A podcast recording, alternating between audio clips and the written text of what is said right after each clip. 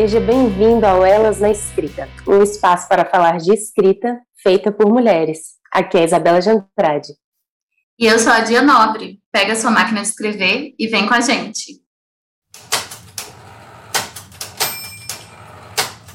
Oi, gente, bem-vindos ao nosso segundo episódio do podcast Elas na Escrita. Hoje a gente está recebendo uma autora super especial aqui, uma escritora que eu acompanho e admiro bastante, é a Sheila Esmanioto.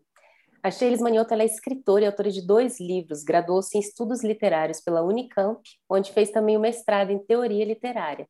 Seu romance de estreia, Desesterro, venceu o Prêmio Sesc de Literatura e foi finalista do Prêmio São Paulo de Literatura. Seu segundo romance, Meu Corpo Ainda Quente, foi lançado em 2021 pela editora Nós. E hoje a gente vai conversar então sobre alguns temas muito legais que a Sheila domina e que pode então bater um papo, dar algumas dicas bem boas para a gente. Vamos embora. Boa noite, Sheila. É, dizer também que é um prazer tê-la conosco. É muito importante para a gente esse movimento de conversar com mulheres escritoras, é, o podcast ele tem como objetivo primordial trazer o trabalho das mulheres né, à tona nesse espaço, não só da escrita, mas também da literatura e das artes de forma geral, e servir também de estímulo às mulheres que querem escrever. Né? Então, a gente pensou hoje a gente conversar em, dividir a nossa conversa em três blocos, né? E eu quero começar te perguntando é, sobre a questão da inspiração, né? Quando a gente conversa com autores, principalmente em cursos de escrita, muita gente tem essa ideia de que a inspiração ela é algo que cai do céu, né? Que o, o ser escritora é um dom, né? Algo que você nasce. E cada vez mais a gente tem visto que existe aí todo, toda uma técnica e todo um trabalho envolvido na arte de escrever. Eu queria te perguntar como que você pensa, né, essa questão da inspiração, o que seria inspiração para você, né, é, como a gente pode pensar as questões dos bloqueios criativos ligados não só à ideia da inspiração, mas também à ideia da técnica. Oi, gente, tudo bom? Obrigada por me receberem aqui, elas escrita, e obrigada a todo mundo que está ouvindo a gente. A inspiração é um dos meus temas preferidos, na verdade, porque tem um incômodo, né? É, quando a gente fala de inspiração, a maioria das pessoas nega, fala, não, uma inspiração nada a ver, a gente tem que ir para o trabalho duro mesmo, como uma maneira até de valorizar né, o trabalho da escrita, porque as pessoas de fora é, romantizam muito o processo, então quem está dentro busca valorizar e falar, não, eu vou lá e trabalho muito e tudo mais. Só que normalmente quando você pergunta para a pessoa, para imagina até que vocês tenham histórias de, de começar a escrever, geralmente a história que a gente ouve é uma história de contato com a inspiração, momento em que uma inspiração veio, aconteceu, e aí aquilo você se apaixona, né, por aquela aquela ideia que chega e aí você começa a investir nela. Então a gente começa e se envolve a partir da inspiração, mas quando vai contar a história, conta uma história de não, eu fui lá e técnico, mas já passei muito por isso, assim, inclusive quando eu escrevi o Desesterro, meu primeiro romance, vinham me perguntar como é que eu escrevi, e aí depois só eu percebi que quando eu contava a história, eu contava só as partes em que eu tinha consciência técnica. Ele falava, não, fui lá e fiz assim, tal técnica assim, juntei assim. Então, estou no completo domínio da situação aqui, da escrita e tudo mais, para valorizar o meu trabalho. Mas aí, quando eu vou tentar escrever, se eu realmente só me apegar a essas partes, simplesmente não acontece. Então, eu comecei a, uma busca por, é busca que foi necessária, né? Porque num determinado ponto eu tive uma crise é, bipolar, eu perdi, é, durante uma época eu não conseguia pensar direito mesmo, não conseguia juntar as coisas. E aí eu não conseguia escrever, não conseguia, porque se a gente for pensar, né, criar, escrever, é juntar muita coisa ao mesmo tempo. E a gente fazer isso racionalmente, assim, na parte da consciência, ir lá e, não, juntar isso, aí o personagem aqui dele faz, espera, mas essa cena aqui, e no contexto, e aí, pro personagem, pra história, pro... é muita coisa. E eu tentava fazer isso, bugava. Meu cérebro quebrava mesmo, assim, eu simplesmente não... E aí eu, por conta disso, eu fui, eu fui atrás de, de uma escrita inspirada, né? Porque, embora eu tivesse assim, quando eu ficava inspirada, eu conseguia escrever tranquilamente, como se nada estivesse acontecendo, como se eu não estivesse em crise. Eu falei, puxa, mas aí eu vou ter que ficar esperando, né? E aí eu fui atrás de pesquisar o que, que podia ser inspiração, além disso que a gente acha que ela é, né? É, eu já gostava bastante do tema, na verdade. Com, no meu mestrado, eu estudei a relação do corpo e passava muito por isso, pela possessão, na escrita e tudo mais. Mas aí, por conta de uma, dessa crise, foi em 2017, eu tive que não só buscar, colocar na prática também, além de estudar, ver tudo mais, colocar na prática. E aí eu, eu juntei, vixe, fiz uma jornada muito doida e entendi que esse negócio que a gente chama de inspiração, essa força que, que chega, que toca a gente num determinado momento, é uma abertura que acontece quando a gente se conecta com a dimensão erótica do nosso corpo.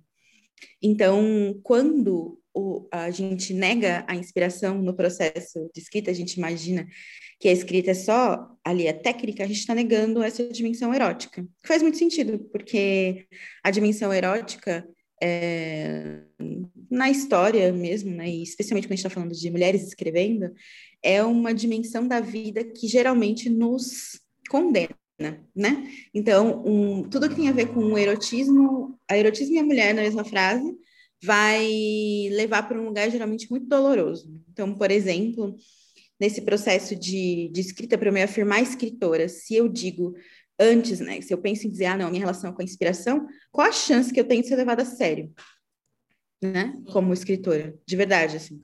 Qual a chance que eu tenho? Porque as pessoas vão pensar, ah, ela, ah, mais uma menininha que escreve em caderninho, Sim. quando um raiozinho cai na cabecinha. Isso é muito interessante. Então, Desculpa, isso que você está trazendo é muito Não, por favor. Porque eu trabalhei com escrita mística, né? É, eu sou historiadora de formação. E aí eu trabalhei com a escrita de mulheres beatas, né? Como Ávila, que são mulheres que escreveram a experiência mística. Isso vinha muito é, através de um atravessamento do corpo, né? Então elas escreviam sobre a experiência é, a partir do corpo delas. Primeiro havia todo, essa, todo esse contato com a divindade, que era um contato erótico, né? De, de sentir Deus, do êxtase, né? Do fazer amor com Deus. A Teresa Dávila mesmo, ela tem uma cena que é muito conhecida, que é a transverberação do coração, que ela descreve um anjo atravessando a lança do, no ventre dela e vem até o peito. E era um motor para ela escrever, né? E isso que você falou faz todo sentido, principalmente porque você tem muito o corpo como um lugar também de escrita e quebra com essa ideia romântica da inspiração como um insight que só vem quando a gente está mal, ou quando vem um problema, ou alguma coisa nesse sentido, né? É, na e outra verdade... coisa que eu acho muito legal, só até aproveitando a deixa da Dia, claro. é que a Sheila trabalha muito, eu vejo muito você conversando e tudo sobre esses processos de inspiração e de bloqueio, como um processo que a gente consegue realmente trabalhar e elaborar, né? Entender a partir dele do nosso cotidiano, da nossa percepção, como que a gente pode sair, por exemplo, de uma fase de, de bloqueio para ir para uma fase de inspiração, ou como a gente respeita cada um desses tempos, né?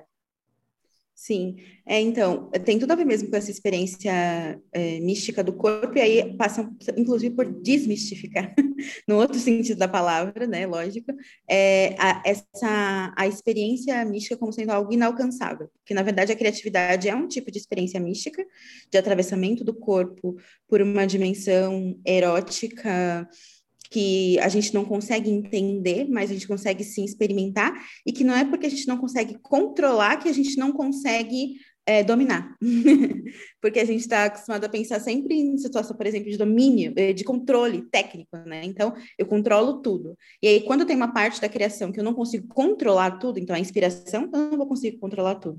Mas é porque ela é selvagem, isso é fantástico. Eu não controlo e é por isso que eu respeito, né? Por isso que eu vou me relacionar, quero me relacionar com ela, por isso que eu quero dançar com ela. E aí, é, o que eu faço, então? Eu largo mão, eu deixo, eu espero chegar? Não, eu invoco, eu abro espaço, eu aprendo a, a atrair essa força para o meu corpo, né? Essa é a ideia que eu proponho. Eu não proponho do nada, né? Eu não tenho como referência essas escritoras místicas, mas algumas escritas místicas eu trabalho, é, minha pesquisa principalmente a partir do yoga tibetano, do budismo tibetano, da medicina tradicional chinesa, como trazida para o Ocidente, né, a partir de outras terapias e tudo mais, então a relação com o corpo, estímulos no corpo e abertura do espaço. Né? E também com a, o entendimento, aí vai para um lado mais filosófico, histórico-filosófico, de por que essa dimensão da criatividade é constantemente banida do entendimento de criatividade. Passa para o entendimento patriarcal do processo criativo. Porque uma relação erótica ou mesmo uma relação, se a gente fosse ainda mais básica, uma relação não maquinada, né, uma relação é, orgânica, digamos assim, de natureza. Então, a minha escrita vem do meu corpo, ela vai ser negada numa sociedade na qual o corpo e a natureza são conectadas, são é, relacionadas ao universo feminino, né? E aí eu vou dizer feminino, masculino, de acordo com essa cultura patriarcal, que vai separar e dizer, né, de um lado aqui a gente tem as mulheres, e elas são assim, conectadas com a natureza, são indóceis, elas são é, traiçoeiras, e aqui do outro lado a gente tem o homem, a cabeça, é, a capacidade de resolução de problemas, aqui a gente tem, do outro lado a gente tem o caos, a loucura, aqui a gente tem a ordem, então tem essa separação, e nessa separação, a inspiração, essa relação com a, com a criatividade, vai ser considerada algo próprio desse universo feminino, de, eh, com essas coisas todas, né? A noite, a lua, é, todas essas coisas, e vai ser negada, né? Agora, aí é muito interessante, porque, por exemplo, como, é, como, é, como é que a gente chega numa situação de falar que é, é, a gente consegue essa inspiração da dor, né? Porque quando a gente vai falar, pensar em erotismo, né? Um dos jeitos da gente pegar esse, desse erotismo surgir como como lugar de, de criação é a partir do atrito, né? Então, a gente tem, por exemplo, na história da literatura, da criatividade, da arte em geral, história de muitos artistas, homens, que têm amantes, mulheres que não criam. Então, isso é uma espécie de conto mesmo da, da criatividade um homem que tem uma mulher que não cria, ele cria a partir de uma relação que precisa ser conflituosa com ela. Então, a gente tem, por exemplo, uma ideia interna, confiram isso, vocês não têm, de que uma vida emocional saudável atrapalha a criatividade. Porque se eu não estou instável, se eu não estou brigando, se eu tenho uma relação aqui e a pessoa me compreende, a gente está bem de parceiro, então, onde é que eu vou arranjar esse atrito, né? Que parece que é fundamental, e é um atrito sexual, né? Só que eu é atrito. Eu tive muito essa ideia, Sheila, muito. É, não, eu tive, tem uma época que eu ficava questionando, assim, eu ficava, nossa, mas eu tô, será que isso tá atrapalhando a mim, que eu tenho um relacionamento longo, assim? Tô feliz demais por escrever. É, essas coisas assim, porque tem uma história que diz que precisa desse conflito, né? E aí eu fui muito atrás desse, de entender esse, esse lugar, assim, inclusive a partir desses novos conceitos que eu fui entendendo a partir de outras filosofias. E aí ficou bem claro para mim o quanto, primeiro, assim, com a Margaret Atwood no Negociando com os Mortos, não sei se eu sempre recomendo, então leiam, é, é, é foi, assim, fantástico para entender, para perceber com ela assim o quanto tem uma romantização dessa imagem da mulher que não cria. Então começa aí, uma mulher com uma força poderosa, furiosa, mas que não realiza. A nossa sociedade aceita uma mulher que tem que uma criatividade muito louca, mas a nossa sociedade quer que ela, essa força criadora fantástica, selvagem seja sacrificada. Isso é aceito. Agora, que ela realize, que ela crie, que ela coloque essa força a favor de um projeto criativo e não de um homem, aí esse é o grande problema. E aí, numa relação em que você tem um artista que não tem essa conexão com a inspiração, e aí ele vai se inspirar, onde é que ele vai se conectar com essa força erótica? É, vampirizando uma mulher. Então, ele vai entrar sempre em atrito ali com essa mulher. Ele vai ter uma vida sexual turbulenta e tal, e vai sugar, e vai sugar, e vai sugar essa mulher. Tem histórias que são literalmente isso, assim. São, é muito louco, mas é literalmente esse movimento, e aí a mulher vai ficando, ela vai definhando, e esse homem vai crescendo, ele vai crescendo, ele vai crescendo, né? E de um jeito que chega agora, 2021, é, sem querer datar esse, esse episódio, chega agora 2021 e a gente tem, por exemplo, muitas mulheres que sentem que o papel delas na história da arte, digamos assim, é ser refém de um relacionamento com alguém criativo, para quem elas, é, elas vão se desgastar. Então, eu nas minhas oficinas, nos meus eventos, eu, recebo muitas mensagens de mulheres nessa situação. Eu falo que é a situação da mulher plantando na paisagem interna alheia. Ela tem ali uma força criadora, mas ao invés dela plantar nela mesma e brotar ali o projeto dela, ela vai lá e se coloca no outro, né? E aí ela vai, ser, vai servir sempre esse outro ali. E ela faz isso porque ela não. Se ela for procurar histórias que confirmem, que falem onde é que é o papel, qual é o lugar dela na, na criatividade, esse é o lugar dela na criatividade. Ela é sacrifício para os deuses. né? Ela é algo que o homem joga na fogueira para conseguir ter contato com a sua inspiração. Então, esse processo de relação com a inspiração passa por é, conectar com a nossa energia erótica e transformar essas histórias sobre essa energia erótica e sobre o nosso papel na criatividade no, no, do mundo, né? na criação do mundo.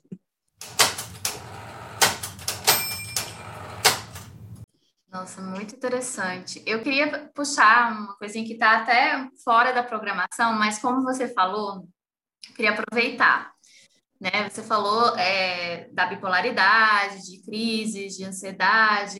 Né? Eu também tenho um diagnóstico borderline e, e pensar essa coisa da ansiedade tem sido um tema muito constante para mim e para as mulheres com as quais eu me relaciono. Eu estou em dois clubes de escrita e uma coisa que apare, aparece muito demais é a, é a questão da ansiedade como um motor de escrita ou do transtorno mental como um motor de escrita.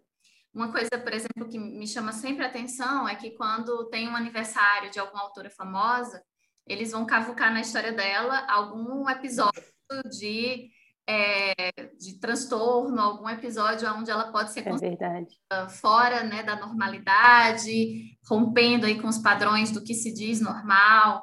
Então, recentemente, com a, o aniversário da Virginia Woolf, né? A coisa que fala, ai, uma mulher maravilhosa, mas que vai lá, mete as pedras no bolso e, e se joga no rio.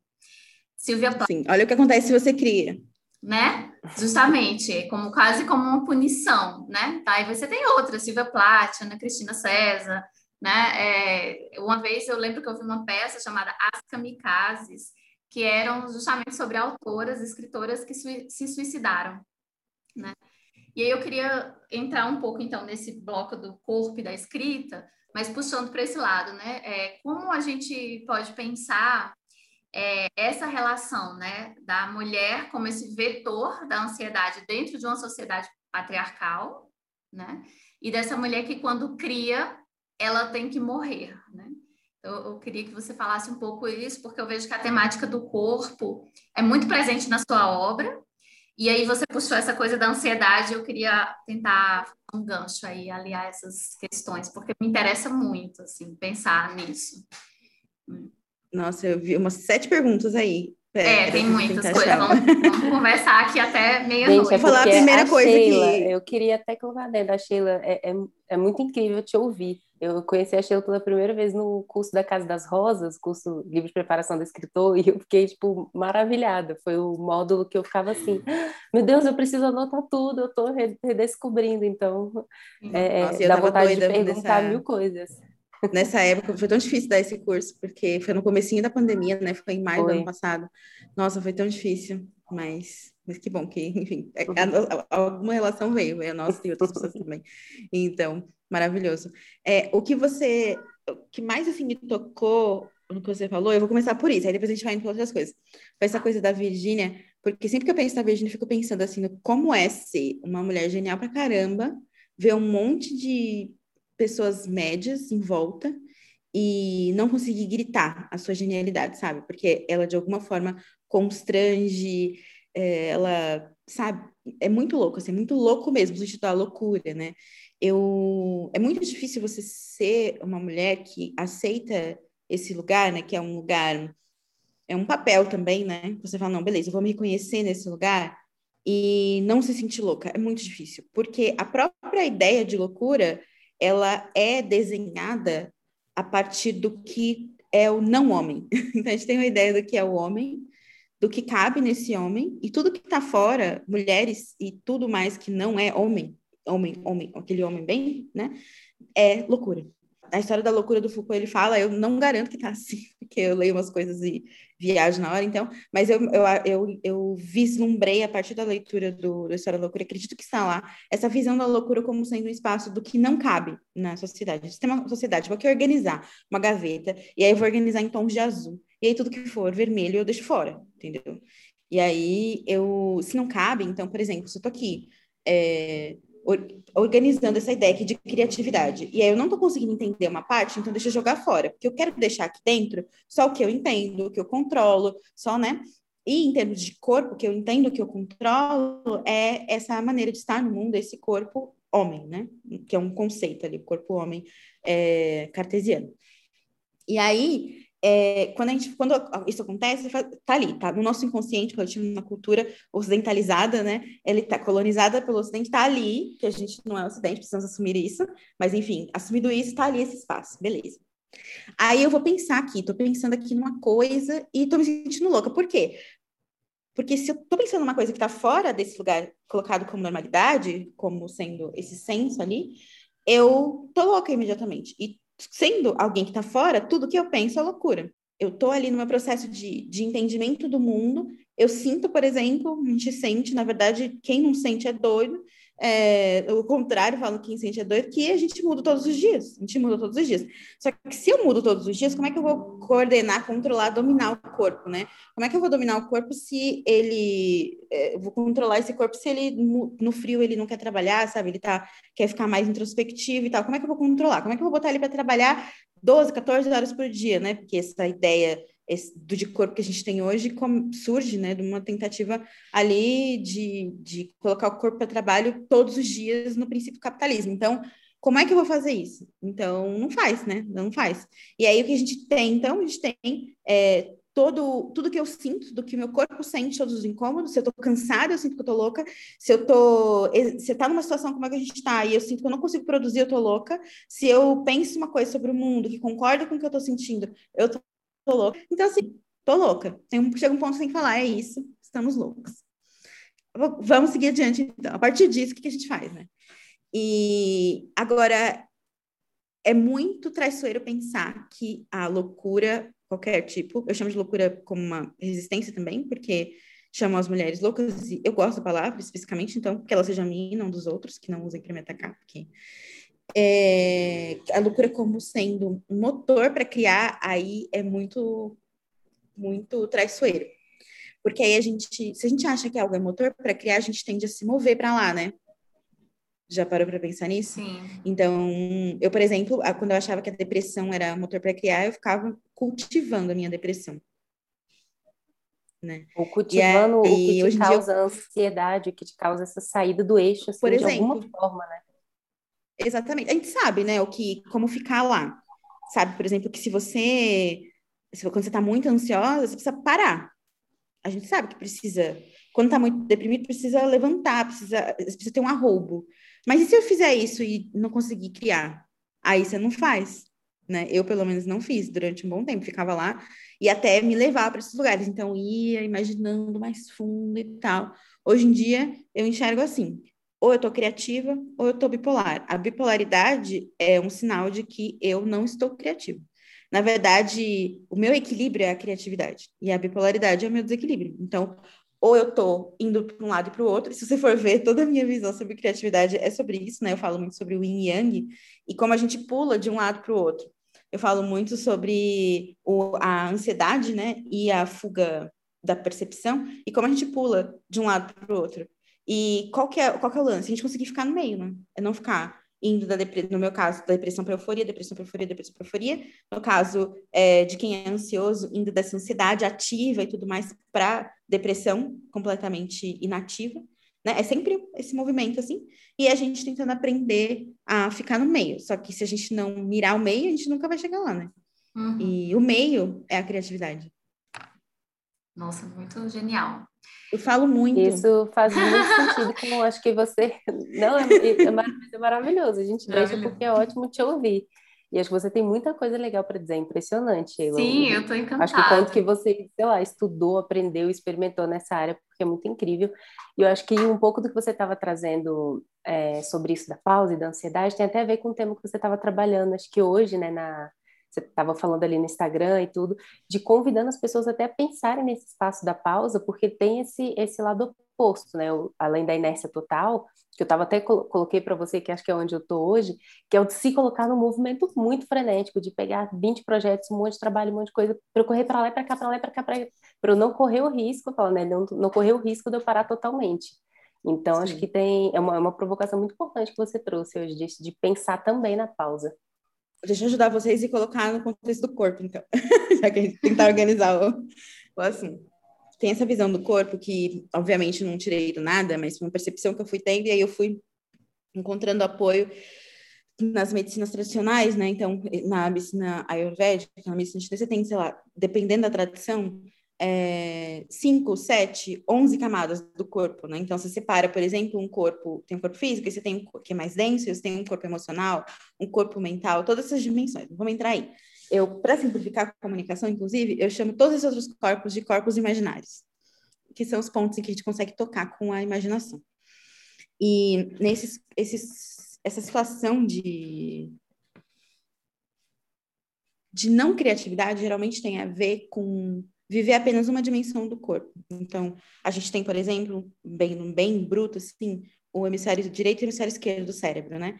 Eu também como uma forma de me comunicar, mas a partir dessas traduções é, chamo de lado lunar e lado solar do corpo. Se a gente vive só um, a gente vai perder o outro todo. Então, se eu vivo só, vivo só a dimensão lunar do corpo, eu não vou conseguir agir, eu vou ficar na minha cama, sentindo frio, geralmente.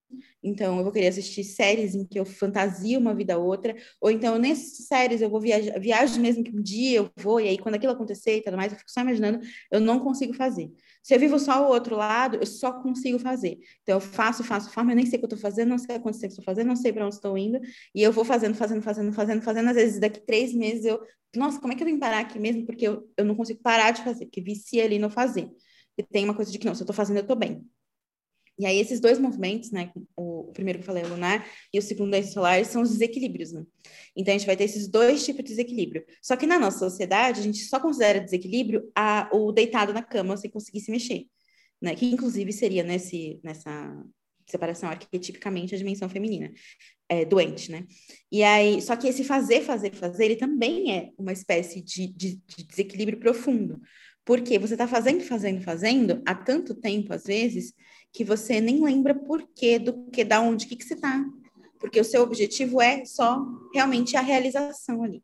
E aí isso leva para um esgotamento, porque você está vivendo só aqui. Você perde o contato com o, essa, esse corpo paisagem, que é esse corpo denso, essa paisagem interna, né? E aí quando você voltar para lá, que vai chegar um momento que você vai cansar, não digo vocês, eu estou dizendo para as pessoas. É que você falou, né? Eu estou aqui falando você. Sim, eu estou aqui ouvindo como se fosse para mim.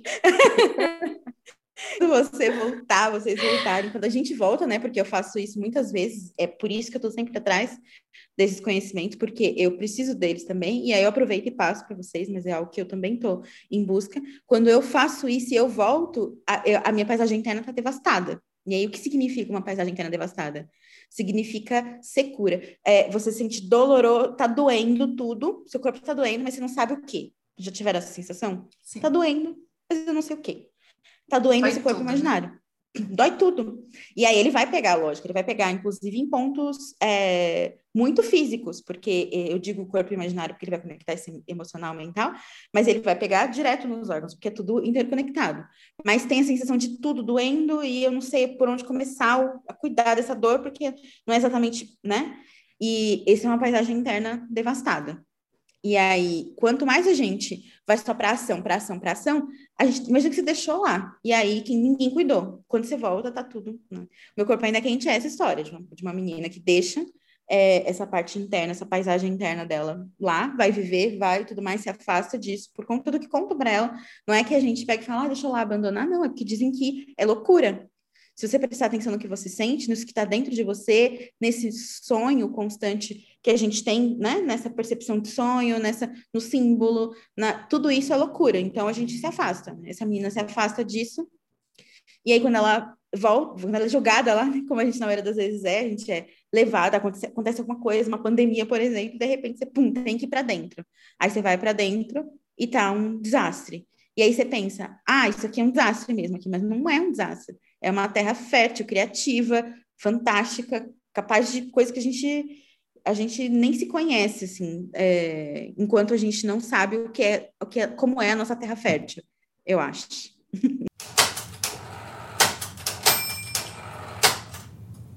Sim, isso é muito interessante. Eu gosto muito de ler sobre psicanálise e sou especialista nem nada, mas é algo que eu gosto, que eu tenho interesse. E eu estava relacionando muito a ansiedade à falta de ar, né? É essa coisa dessa impossibilidade de respirar. Né? E a, quando a gente pensa oxigênio, né? o ar tá aí, mas a falta de ar, ela é um movimento que ela vem de um problema interno, mecânico, do seu pulmão, de contração e de expansão do diafragma. E aí eu estava é, vendo o trabalho de uma psicanalista que ela fala, e se o seu problema não é a falta de ar, mas o excesso, né? Então, essa coisa que está muito guardada lá dentro, que vai bagunçando tudo e que vai acumulando poeira e teia de aranha. E eu acho, eu gosto muito dessa ideia da metáfora da casa, né? De o corpo como uma casa que você, se você descuida, e aí quando eu falo corpo, eu não estou falando de estética, eu estou falando realmente desse, desse, desse sentido da paisagem interna mesmo, dessa coisa da interna de que você pode manter ou não organizada, enfim. É, se é algo que você descuida, vira um excesso mesmo. E às vezes a gente para de respirar pelo excesso e não pela falta. Né? Eu, eu pensei muito nisso agora enquanto você estava falando dessa ideia de paisagem interna de, e de como a gente demora muito a entender qual é o nosso próprio equilíbrio, porque o que pode ser o equilíbrio para um, às vezes não é para o outro, né? Também eu acho que entra muito numa coisa de, de uma sociedade que impõe modos de ser. E eu acho, achei até muito é errado. De, eu achei engraçado você trazer isso da falta de ar, porque muitas vezes a gente pensa nela só enquanto metáfora, mas ela vira algo físico mesmo. Sim. Por exemplo, eu que sou mais ansiosa, eu vou mais para esse lado da ansiedade, do correria, do fazer, de falar e tudo. É, alguns anos atrás eu estava sentindo muita falta de ar, principalmente assim, antes de dormir, eu sempre sentia falta de ar, eu sentia tanto que eu fui no pneumologista, achei que eu estava com algum problema. É, eu fiz um monte de exame, ele me passou vários exames, fez ecografia, fez, ou, fez um monte de coisa, e aí ele falou, cara, não tem nada, não tem absolutamente nada. Ele, é, e ele falou para mim, o pneumologista, acho que é ansiedade. Aí eu fui tentar resolver de outras formas. Então a gente traz isso para o corpo também, né, esses excessos. Sim, essa coisa da respiração também, várias nuances, tentando escolher alguma para falar, vou falar uma que eu gosto mais. que é o processo de respiração, tem na tem várias compreensões disso, né? Inclusive nas experiências místicas, de que o, a conexão com a experiência mística, a conexão com a força criadora, ela é a você acordar uma serpente que mora no seu colo, né? Estou falando da visão da, da, da, da mitologia indiana. Você tem uma serpente ali, chama Kundalini.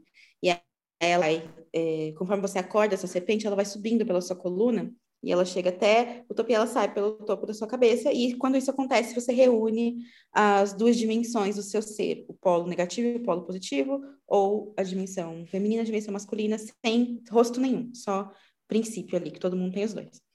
E aí eu gosto muito, é, lendo muito a fundo sobre isso e tal, é, as pessoas sempre quando vêm pensam, ah, uma, uma mitologia, beleza, é isso aí, mas quando a gente vai ler a fundo, a gente percebe que é um jeito de contar como a respiração no corpo, então tem muitos exercícios de respiração, a gente, quando não vai explorar a respiração, acha que só é possível respirar no peito, né? Mas depois você vai melhorando, descobre que dá para respirar na barriga, na garganta, nos processos você vai avançando nisso, você pode respirar em lugares do corpo, no corpo inteiro, num ponto só, e aí você vai caminhando com essa respiração, conforme você vai subindo com essa respiração e ativando esses pontos energéticos, são chamados chakras, é... na verdade, o ponto que você está ativando são partes do cérebro. E aí, essa serpente, que seria essa força criadora que se levanta pela coluna, ela enrolada seria o cérebro. Então, tem essa visão, enfim, algumas traduções de que a gente, na verdade, respira para acordar o cérebro. E, eu gosto muito disso em contraponto a uma outra história, nada a ver com essa mitologia, que é a questão da ansiedade, justamente, que aí é uma história bem cientificista, assim, que é o que é a ansiedade, né? A ansiedade é um reflexo de sobrevivência. Você tem no, no seu corpo a memória de que se tiver um tigre ali na moita, você tem que correr. E aí, quando você vê perigo, você pensa, eu tenho que correr. Só que hoje em dia os perigos não tem como correr dos perigos hoje em dia. Então, você, mas você acha que sim, seu corpo acha que sim, esse corpo instintivo, né, que está buscando segurança. Ele vai mandar o sangue para as pernas. E aí, no que ele manda o sangue para as pernas, o sangue, você fica sem sangue na cabeça. A ansiedade é o sangue nas pernas, você não consegue pensar direito. E aí eu acho legal essa contraposição, porque todo movimento de respiração é, enfim, tem outras maneiras de você fazer isso também, mas a, a clássica é a respiração. A criatividade é uma delas, porque você vai a, a criatividade não quero entrar muito fundo, porque senão a gente não sai. Mas a criatividade é um jeito de você abrindo espaço para sua respiração entrar em, mais ainda no seu corpo. E aí vai ter, quanto mais você consegue é, fazer com que essa respiração se espalhe pelo seu corpo, trazendo ele para a presença, essa respiração vai cuidando das memórias e mais você, mais difícil fica você estar tá ansiosa, porque você tem mais espaço para esse ar circular. E aí você tem esse movimento do cérebro ativo ou do cérebro o cérebro com ar e o cérebro sem ar, basicamente. E aí é muito louco porque as umas dinâmicas de respiração muito básicas e as pessoas ficam tontas. E normalmente é porque a pessoa não estava respirando direito, no mínimo, assim. Então a gente vive durante muito tempo respirando só, ali realmente para, né? Não, e, e não entende que eles são um superpoder, assim, bizarro, né? De percepção, de, enfim, uma série de coisas. Então, minha contribuição para o que vocês trouxeram. Eu adoro esse. Agora tá, tá respirando fundo e tentando ver se a respiração tá no lugar. É, então, e aí tem um lance que é, é a gente não consegue respirar, porque assim, as pessoas podem falar, respira fundo. Mas se você não treinar, você simplesmente não vai lá e respira fundo. Não é, é assim? É verdade. Né? Você fala assim, por exemplo, quando eu tô ansiosa, eu falo, vou respirar fundo. Aí eu e eu não consigo, não vai, porque tem uma tensão ali, né? Então, por exemplo, ajuda muito massagear mesmo os músculos. Então, massagear o diafragma. Então, aproveitando falando, né? Massageia o diafragma, as costelas, dar umas cutucadas assim, nas costelas dos lados para soltar. Porque tem também uma mecânica ali, você, você às vezes nem percebe, mas tem uma tensão gigante, tá segurando ali, você não consegue, não consegue respirar mesmo. Eu adoro essa sua ligação com essa, esse lado mais oriental, né? está muito voltada para o que o Ocidente traz, para a influência europeia e para essa ideia cientificista das coisas, né? Como se a técnica fosse só algo que é frio e exato, né? E às vezes técnica também é algo que vem de muito trabalho é, é, do corpo, né? De, de coisas básicas, de princípios básicos mesmo, né? Sim. Aí, Eu acho muito doido, só um comentário. Porque quando, quando, a pessoa não, quando as pessoas nunca entrar em contato com essa tradição filosófica, assim, elas imaginam que é uma coisa super viajada, né? E eles são super técnicos, muito, muito técnicos.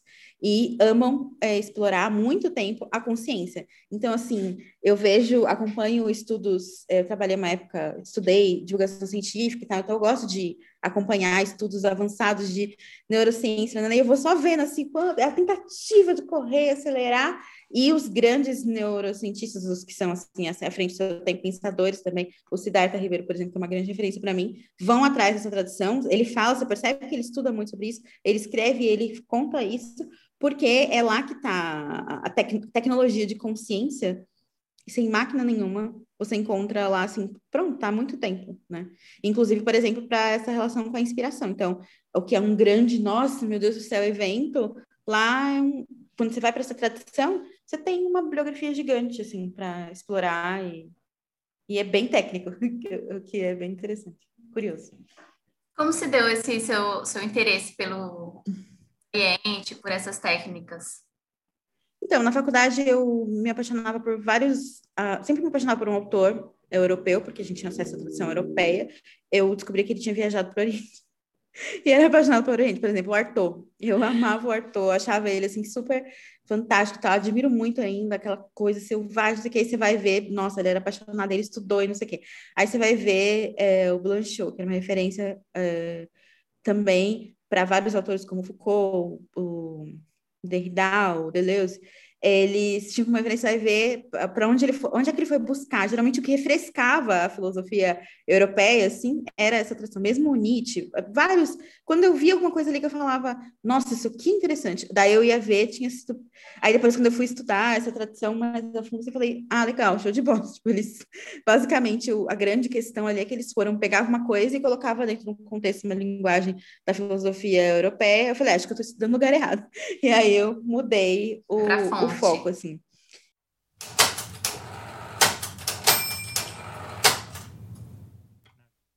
Então, acho que a gente pode passar para o nosso último bloco, que é sobre caderno como jardim e rituais criativos. Né? A gente pensando essa ideia da inspiração e da técnica e respirar, né? E tentar encontrar um equilíbrio, um meio termo. É, o que você poderia falar para as nossas ouvintes, escritoras, leitoras, artistas, enfim, né? So, sobre como então despertar esse corpo e pensar aí esse, esses rituais de escrita, né, para movimentar esse corpo, para movimentar essa respiração e botar a escrita para frente. Sim. Então, tem várias maneiras, né? Algumas são muito mecânicas, inclusive. É, quem quiser, tipo, ir com tudo, assim, eu recomendo, vai para estudar o budismo tibetano, vai estudar o tantra, você vai, assim, direto no, lugar. Mas tem um lance muito doido, assim, que é, a gente ama ler. A gente está treinando a nossa imaginação desde quanto tempo? Muito tempo. A gente tem uma imaginação muito sofisticada, né? Então, é, eu desenvolvo o meu método que eu proponho a partir dessa, dessa aposta, de pessoas que amam ler, que amam escrever, têm uma imaginação poderosa.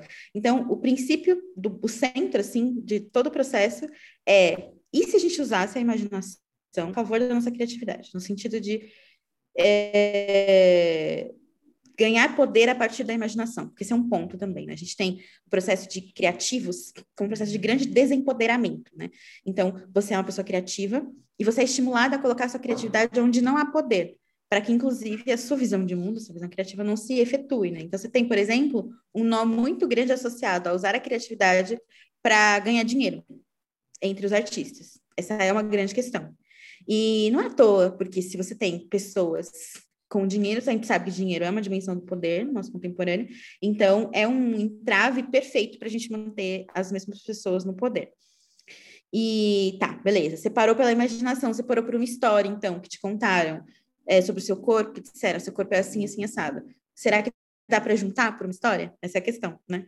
Então, eu respondo isso com os meus livros e também com isso que eu proponho a partir, é, como, como relação com a escrita. O que, que isso quer dizer na prática? Quer dizer que a gente pode emprestar da magia, por isso que eu falo que é escrita como arte mágica, o caderno como jardim, a capacidade que a magia tem de nos permitir articular no físico com a nossa imaginação, porque magia é exatamente isso. Você tem um objeto, por exemplo, que de repente se torna uma dimensão é, invisível. E aí, a partir do momento que é um objeto, você consegue lidar com ele. Então, por exemplo, um caderno que era um objeto solto, de repente se torna um portal, um templo, dependendo do poder que você dá para ele. Né? Então, pode ser, sim, antes eu tinha meus cadernos muito soltos, assim, tipo, ah, pegava um, juntava, sei o que, no momento em que eu decidi respeitar os meus cadernos, honrar a dimensão simbólica deles e pensar, é, inclusive marcas trabalham a partir disso, né, tipo Moleskine, que vai contar ali a história, ó, Leonardo da Vinci usava um caderno que nem esse, aí você já fala, nossa senhora, preciso usar esse caderno. Mas isso ali, é, é, a gente pode contar essa narrativa, não precisa que contem essa narrativa, a gente pode contar narrativas para a gente, dizer esse caderno aqui, a partir de agora, ele é sagrado, né? E não ter medo de usar a imaginação como uma dimensão, se não a principal dimensão do nosso processo criativo. Então, o que eu preciso, isso, ritualizar, né? O que, que eu preciso para criar? Eu preciso de sol, mas está nublado. Será que eu preciso de luz? Que que eu, como é que eu posso trazer esse sol para mim? O que vai lembrar esse sol para mim? E sempre partindo desse princípio de que a imaginação é, é o nosso superpoder. né? Sheila, maravilhosa. Acho que todas as suas respostas e todo esse diálogo, a gente olhou aqui agora, eu fui olhar no celular, eu já tô, meu Deus, como assim? Já temos quase uma hora, quase 50 minutos, porque é muito incrível te ouvir falando. Eu acho que até para reunir um pouquinho, então, só para conectar, para fechar, é, eu queria perguntar um pouquinho como tem sido essa sua trajetória agora, um pouquinho passando esse conhecimento para outras mulheres. Agora que você tem, você tem curso, você tem mentoria, você tem outros espaços. Como tem sido para você, enquanto escritora, dividir esse conhecimento com outras mulheres? Acho que pode ser uma, uma pergunta que conecta para a gente encerrando. Sim. Olha, eu. Sabe, sabe essa imagem interna que a gente tem de quem a gente é? Tipo, ah, eu sou, sei lá, um, uma escritora, por exemplo não me, não me conforta muito. Eu gosto de. O que me conforta é pensar que eu sou um oráculo. Posso não ser, inclusive porque não estou conectado com o futuro, mas é a imagem que me. E não no sentido do, do saber algo mais, mas no sentido de funcionar na relação com o outro. Então, oráculo vem do, do oralidade, né? Do falar. E ensinar, é, passar adiante essas coisas, tem me mostrado que eu sei no momento em que eu ensino, que o oráculo acontece nesse momento, eu adivinho ali, a técnica, depois eu desenvolvo, depois eu, mas acontece muito é, no contato com outras pessoas, né? E eu acredito muito nesse movimento de, de como movimento de estar na força, na presença do outro, como sendo fundamental para a construção de um conhecimento para o outro. Mas eu uso fru, porque está sendo fundamental, inclusive, para o meu processo. Mas o contato é, assim, fantástico. E aí eu estou tendo o privilégio agora, nesse começo de ano, foi assim, um susto para mim, porque deu muito certo. Eu abri, uh, eu fiz uma semana com as lives, vou fazer uma agora, inclusive, 28 de abril, às 4 de maio, por aí, mas, por favor, não cobrem, porque eu não tenho certeza, mas são sete dias, a partir dia 28 de abril. É, vou fazer de novo, mas eu fiz em janeiro. E aí eu abri a turma e encerrou em 20 minutos. Eu fiquei assim, muito besta. E aí eu tive assim, o privilégio, que eu nem sei o tamanho que é, que é inventar um negócio. Eu tinha, lógico, base, estudos, um monte de coisa. Eu tô estudando isso há, sei lá, nove anos. É, mas inventar como jornada com pessoas, testando o tempo inteiro, apresentando ali, colocando. Então, assim, é, é o processo criativo mais doido da minha vida, E é um grande processo criativo vivo, assim, que eu vou lá e tô falando, eu tô falando aqui com você, e aí você, você reage de um jeito, já, peraí, tem aqui, e aí eu vou entendendo, e aí é, são vários lados, que é aprender a não, não me vender, não de vender, né, mas a não, não entregar totalmente a minha vontade de, de agradar o outro, porque eu preciso ser fiel a minha visão, a minha visão, a visão que eu estou trazendo para o mundo, mas também é, não me fechar, né? Então, nossa, assim, sério, recomendo. mas é muito louco, está sendo muito ah, louco, assim. Eu imagino que é muito gostoso nesse diálogo, eu vejo muito isso, sempre que eu me encontro com outras escritoras para falar, seja aqui, seja outro lugar, só desse diálogo a gente já aprende, assim, eu saio com a cabeça borbulhando. Brilhando, né? É, é maravilhoso. Eu participo também de clubes de escrita e é muito legal essa troca. Eu, eu, acho que eu amadureci muito em pouco tempo, só nessas trocas com outras mulheres de experiência, né? De, de processos e de construção, assim, disso. De uma escrita também que é coletiva, né? Não é uma escrita individual, nem autocentrada totalmente, mas apesar de trazer experiências, que pode ou não trazer experiências mais individuais, mas eu vejo muito hoje como um processo de criação coletivo, que a gente tem criado. É, eu vejo como os, os dois, assim, porque no final das contas eu estou apresentando ali uma, uma visão e estou testando com eles. E eles também estão testando a visão deles. Né? Então, tá cada um construindo é a, o seu, a sua singularidade, a sua voz, mas a gente testa uns com os outros, né? Sim. Porque esse é um ponto. Então, é, eu acho que é os dois. Sim, sim. É até porque a, a, quando a gente pensa na questão da voz narrativa, né, ela vai ser, cada uma vai ter sua, o seu modo também de entender as coisas, de colocar isso em ação, né? Maravilha. Sheila, para a gente encerrar, e claro, agradecendo muito a sua participação, eu amei, eu ficaria conversando aqui mais duas horas, gente, dividiria em Sim, três episódios. Total. Queria pedir para você indicar um livro. A gente falou tanto de inspiração, um livro que tenha te inspirado recentemente ou em qualquer momento da vida, e alguma outra fonte de inspiração sua. Pode ser um filme, uma série, um quadro. E que você deixasse um livro e uma outra fonte de inspiração para quem está escutando a gente. Tá, enquanto eu estou pensando no livro aqui na cabeça, que eu pensei em, em vários, geralmente não penso em nenhum, hoje eu pensei em vários.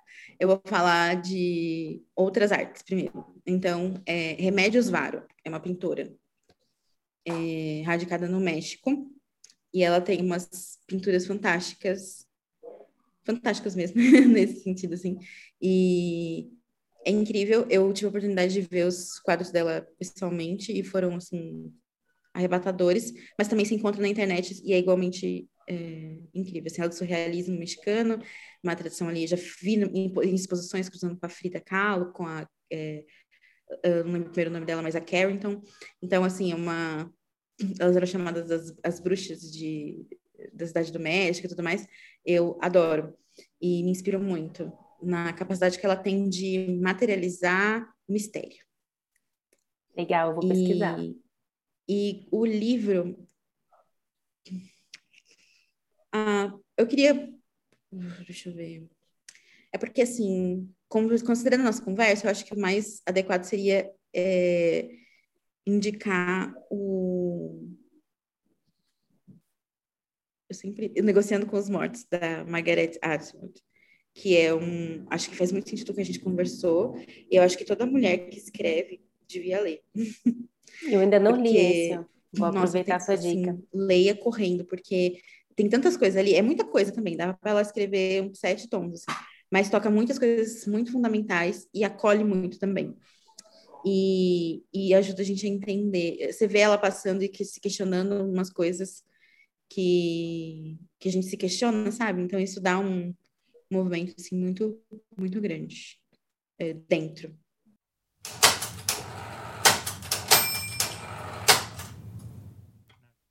Sheila, muito obrigada pela oportunidade de conversar com a gente. É, fiquei encantada com a sua fala, com você falando.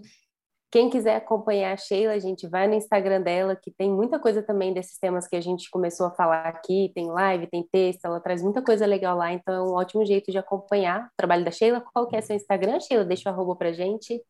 É meu nome mesmo, arroba Sheila Esmanioto. É, agradecer pelo convite e dizer que tudo isso que a gente conversou foi é, entendido em processo, né, com os livros, assim. Inclusive, no caso do meu corpo ainda quente, literalmente o que eu coloco lá é uma trajetória de, é, de recuperação, de trazer o corpo para si, de tomar o corpo para si, como processo de recuperação da criatividade. Então, é a história de alguém é, buscando essa criatividade. Na verdade, é a minha história, buscando a criatividade. Lógico, não sou eu ali, Sim. porque eu acho que quando a gente fala é, a partir da ficção, a gente tem alguma chance de alcançar a verdade. Então, eu, eu escolho a ficção, mas é essa história, né? História de encontro com a criatividade. Então, se você aí está querendo é, escrever, te convido a conhecer o livro e também a me acompanhar, como a Isabela falou. Eu é, estudo isso gosto muito de compartilhar sobre isso, gosto muito de trocar sobre isso, sempre tem lives e tudo mais. E, especialmente, eu vou fazer a semana de lives a partir do dia 28 de abril. É bem intenso, mas é bem transformador também. Até hoje, eu fiz em janeiro, até hoje eu recebo mensagens das pessoas falando: Meu Deus do céu, que foi aqui? Eu quero de novo todo dia. E foi muito legal. Eu adorei fazer e amei que as pessoas receberam, então vocês super bem-vindos também. E é sobre escrita, né? A gente vai falar sobre é, escrita como arte mágica lá, conexão com o corpo e com o mistério. E é isso, gente, é escrever é muito mais além do que sentar e escrever, né? Aquele ato ali de colocar no papel. É tudo isso que a gente conversou aqui também é escrita. E continue seguindo aí o podcast, cliquem lá para seguir, vejam os episódios anteriores se vocês não ouviram ainda, divulga para as amigas, manda para todo mundo, né, para a gente é, colocar o nosso bloco aí na rua. Lembrando que vocês podem seguir a gente no Instagram, nos arrobas Elas na Escrita, Dia.nobre e Isabela de Andrade. A gente espera vocês no próximo episódio. Até logo!